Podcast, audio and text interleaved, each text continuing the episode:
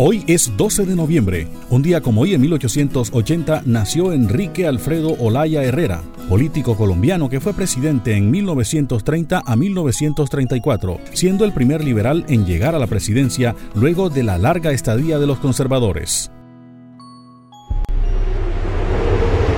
Un día como hoy, en 1936, se inauguró el puente de la Bahía de San Francisco, el puente más largo del mundo en ese entonces, con 7.180 metros. Un día como hoy en 1942, en el marco de la Segunda Guerra Mundial, en la isla Guadalcana, Japón y Estados Unidos libran la Batalla de Guadalcana.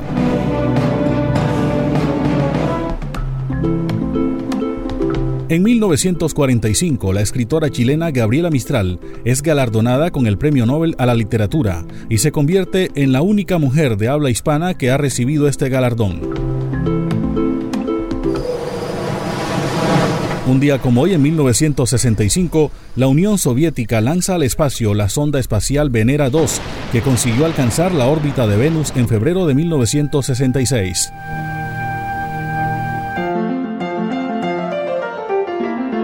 En 1980, por decreto presidencial, se conmemora por primera vez el Día Nacional del Libro en México, en honor a Sor Juana Inés de la Cruz, mexicana exponente de la literatura de ese país.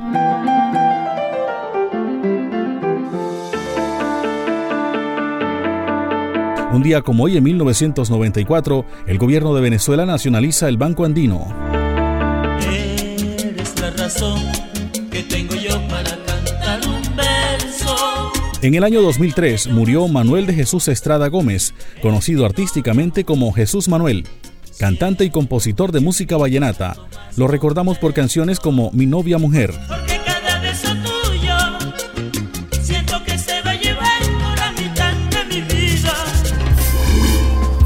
Un día como hoy, en 2016, murió Jesús Sarmiento Castaño. Fue alcalde de este municipio entre 1995 y 1997.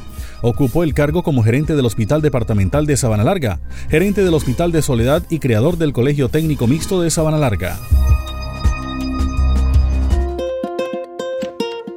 Hoy es el Día Mundial de la Neumonía. Pasaron las efemérides con el apoyo documental de Antonio Cervantes Mesa. Les habló Elvis Payares Matute.